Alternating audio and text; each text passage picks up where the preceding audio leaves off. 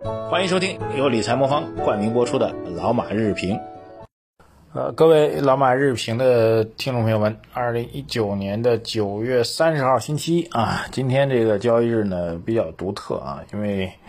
今天呢是九月份的最后一个交易日，当然是本周的唯一的一个交易日，所以本周的日 K 线就是本周的周 K 线啊。这种情况还是比较少见的啊，这个，所以呢，实际上这个从我身边观察到的情况，一些做投资的朋友们啊，因为大家如果能够请两天假的话，因为本来做金融或跟证券市场相关的人呢，这个理论上来讲，我们礼拜天就刚刚过去这礼拜天应该上班的，但是做金融和证券投资的人来说，本身他们也就惯例性的就歇了，所以。那么，如果搞金融投资的人今天就是今天礼拜一也能请下假来，那他们将会迎来一个漫长的、长达十天的一个假期。所以呢，据我了解呢，还真的是有啊，有有一批啊，还是数量不少的金融投资人就请了今天这一天假啊，然后在这两天就已经出发去享受这个长达十天的假期去了。也正因此啊，对于今天的市场来说，这估计交投呢相对比较淡季啊，因为毕竟还有一个是这批人都走了，干活人都走了，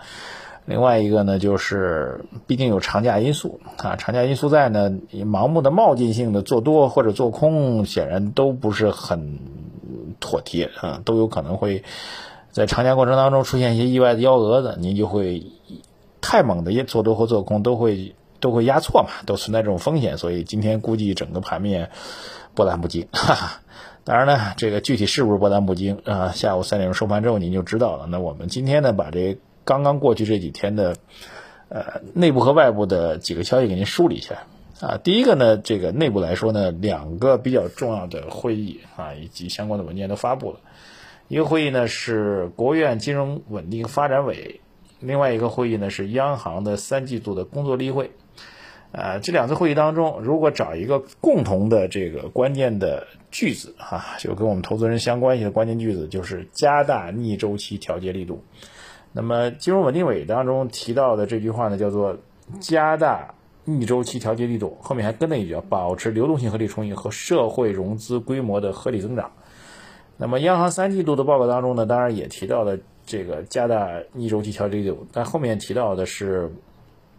啊，同时也强调了这个不要搞大水漫灌呀，啊，稳健的货币政策松紧适度啊等等啊。那么他对于广义货币 M2 和社会融资总规模提出来的标准呢，叫做保持 M2 和社会融资规模增速与国内生产总值名义增速相匹配啊，保持物价水平更稳定。但是他也提到一点，就是国内整个经济下行压力是加大的啊。这两个会议呢，如果非要找一个共同点，刚才提到就是加大逆周期的调节力度。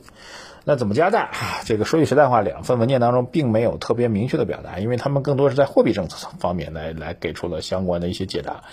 那我们之前也给大家做过分析啊，如果加大未来的逆周期调节力度，就面对经济下行，那所谓逆周期呢，就是 刺激经济了，这就所谓的逆周期了。那从这角度来讲，货币政策相对的空间看起来没有市场预期的大啊。之前九月二十号头已经证实了，就是从。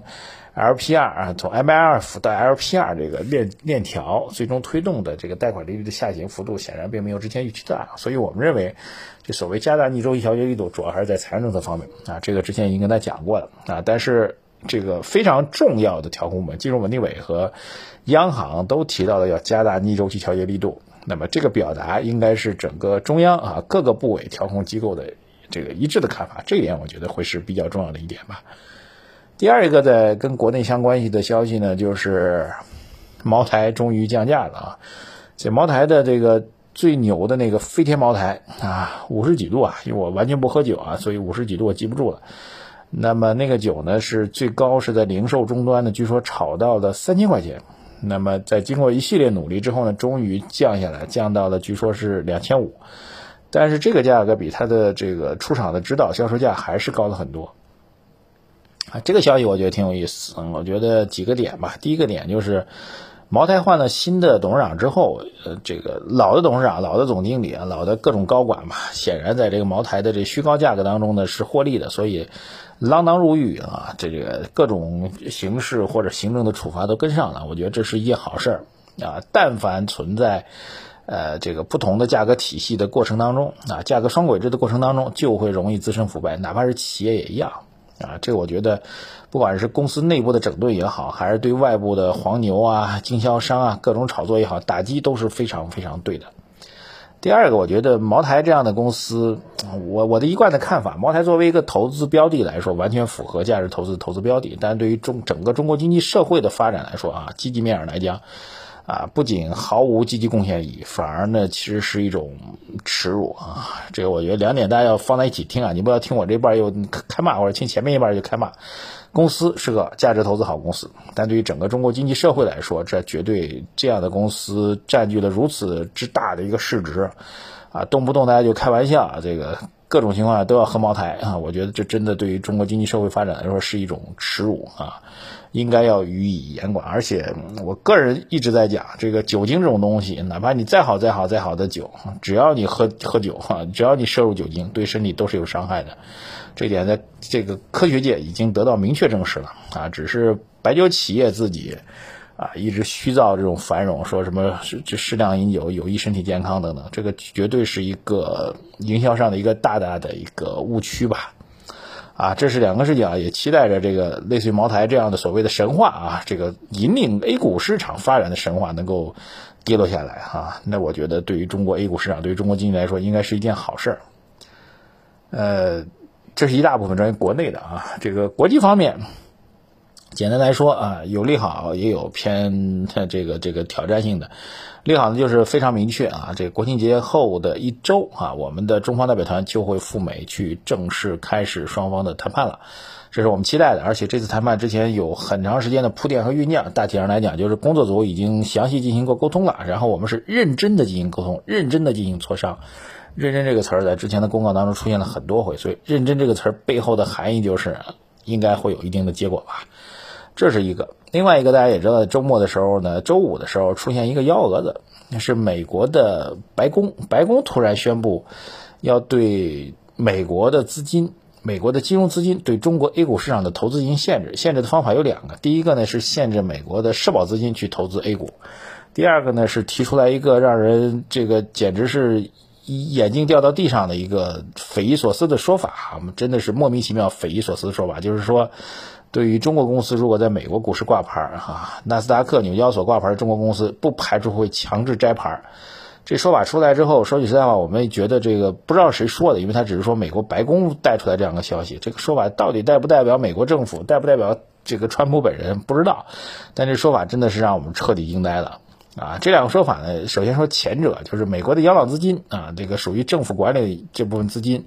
他们在未来投资渠道方面。刻意的去削减对中国市场投资，我们觉得还是存在一定的理论可行性的，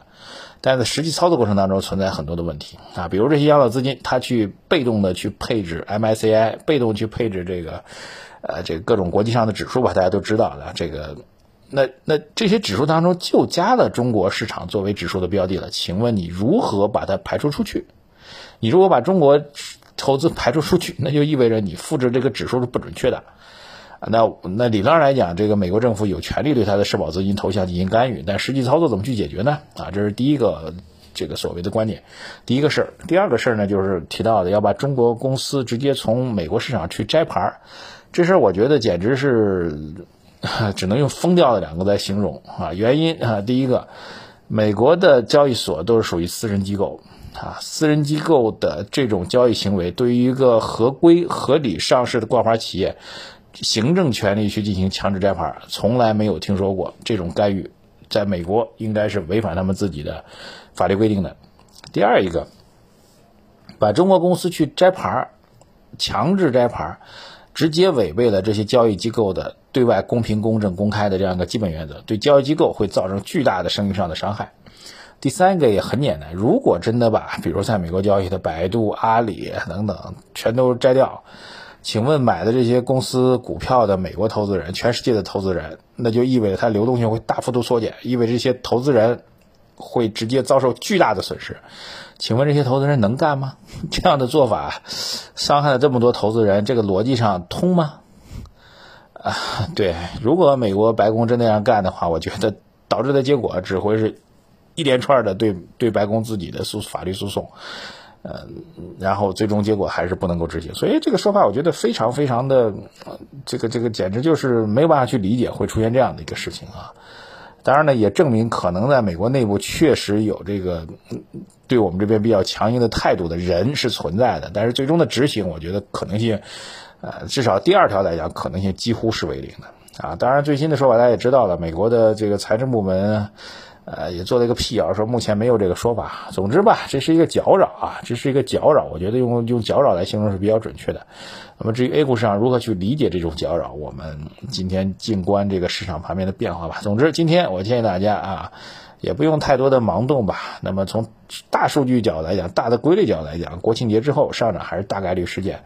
如果哈这个中国跟海外那点事儿不发生意料之外的大的变化的话，我们大概率之后国庆节之后应该是有一个向上的机会的，供您做一个参考吧。好，再提醒大家啊，这个对于我个人或者我们号有什么样的问题，可以在我们的公众微信公众号“财经马红们”的头条留言给我们，我们会择优进行回答。谢谢大家，再见。感谢理财魔方的冠名支持，在理财魔方 APP 投资银行存款，收益最高百分之四点七一，灵活随存随取，五十万存款保险，保障本息安全。周末存入也可计息。查看产品的详细信息呢，请下载理财魔方 APP，各大手机应用商店搜索“理财魔方”。